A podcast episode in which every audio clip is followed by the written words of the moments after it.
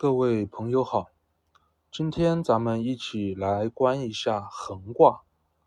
观横卦前，我希望朋友们先暂时抛开现在咱们所掌握的物理知识，比如地球是围绕太阳公转的，月球是围绕地球转的，日月交替只是因为我们这一面转到太阳，所以被照射为日；月亮是因为我们背对太阳。而这个时候，太阳照射到月亮，所以为月。这些自然科学正确吗？正确。但是如果咱们要在这些自然科学的基础上感受《周易》，可能这辈子都别想入门了。所以，请大家暂时将科学的执念放下，咱们探讨智慧。《周易》是智慧的源泉，一切的自然科学都由智慧而出。咱们现在尝试闭着眼睛和古人一起观天象。古人认为这个世界由天地交互而构成，天地交互诞生出了地上的万物，其中天大而无际，地广而无边。太阳和月亮因为有天在，才能持续的照耀四方。日月交替而成春夏秋冬四时的变化。自然界的一切变化都因为日月交替而成，日月交替都是因为有天才能照，若无天，则无日月交替，更无四时变化，一切也将不再井然有条。所以天恒久存在，日月才能恒照，在日月恒照之下，万物之情自然得以彰显，在恒照之下，这个世界一切都有条不紊。这是恒，也是自然界中的恒。古时圣人法天则地，观天象，真的是看这个日月吗？不全是，日月因天才能恒照而产生变化，而我们每个人的内心才是我们自己的天，是和天道几乎同频的天。这个天就是我们心中的内景，这个内景因我们关注而显现出来。因我们不关注而隐藏起来，我们的内心无时无刻的不产生着各种念头出来，有好的，有坏的，有情绪很微弱，什么都有。你以为左右自己行为、影响今后的人生的是什么吗？还不都是这些细微不易被察觉的念头导致的？我们关注自己的内心时，它也在无时无刻的产生念头。我们不关注自己内心的时候，它依然在无时无刻的产生念头。因为我们没有关注，所以这些念头就是所谓的潜意识。有善念，也有被私欲情绪攀附的恶念，是他们左右着我们的人生，操控着我们的行为。从恶念到恶事出现，到发展壮大，到悔不当初，一切。都从当时的一个微弱的、未被察觉到的恶念开始。太阳、月亮因为天恒在而能恒照，自然自然界万物中不合道的东西是不会存在的。它存在就有它存在的理由，而我们因为内景不能恒在，则对心里出来的各种念头失察，从而将恶的念头出来，再经过我们的双手放大，从而积恶。而有悔。若我们能恒关照我们的内心，则无论哪种念头出来，我们都能第一识别到这个念头的善恶。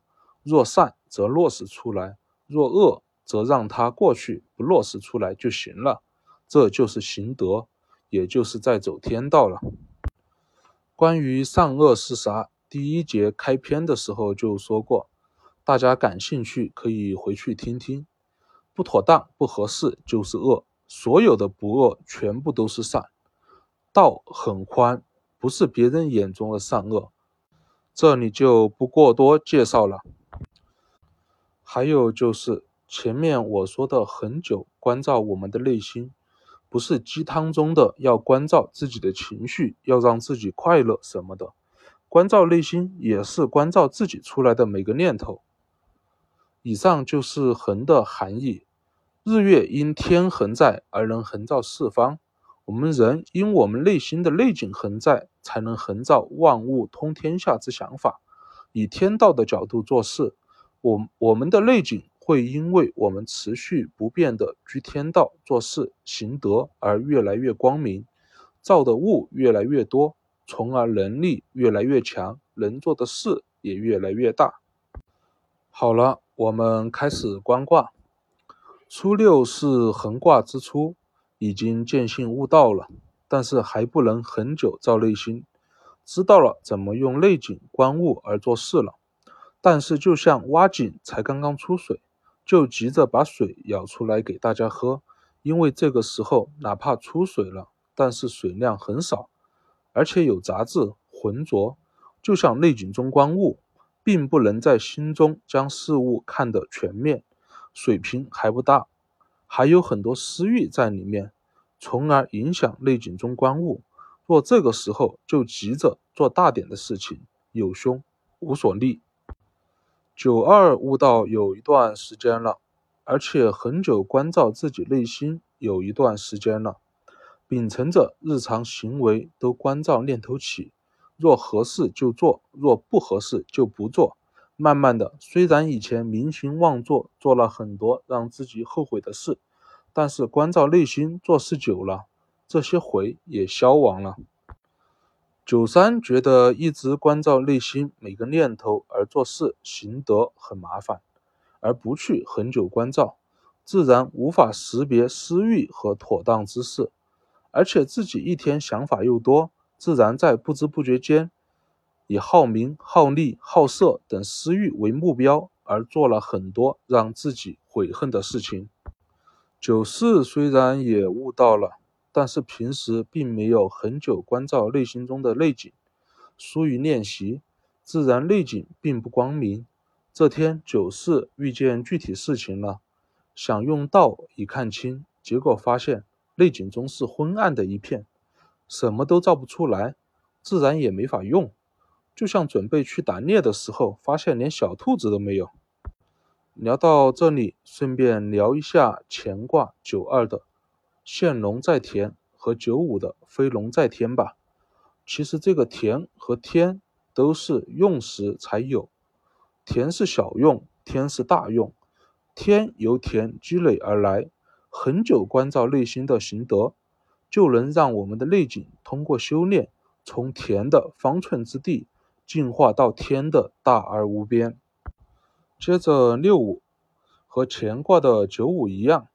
横卦的六五也由九二九行中道而来，只是这个时候可能会有两种情况：六五能横观天象，对事情也看得很通透；一种情况是，若六五在内景中看清楚事情，自己毫不犹豫地顺着合适妥当的方向去做，以此行得则吉。另外一种情况是，六五将内景中看事情得到的东西。做成大道理，像老师一样去讲给别人听，约束别人，指责别人不是，则有凶。道是持续约束自己来行中道，以此修身的。若是变成站在道德制高点，狙击他人的武器，则有凶。最后上六，上六的内心如整翅高飞的鸟儿，神已经不知跑到哪里去了。虽然是在横照。但是都没有落脚点，全部都是天马行空，没法落实出来，自己也不去尝试，整天活在自己的世界中，自然有凶。就像现在一句俗语：“晚上道路千万条，早上起来还是原路。”初六是刚能关照内心，水平不够，妄想能用来做具体事情，凶。九二横照内心而能行中道。横照前有悔，横照后悔亡。九三不能横照而不知不觉间向着私欲而前行，被私欲牵引，有悔恨。九四不能横照内心，遇事情需要用内景时，发现能力不够。六五横照内心，若自己顺善而行德，则吉；若当老师给别人讲大道理，则凶。上六虽然横照内心，但是内心天马行空，不能落地。有凶，好了，横卦观完了，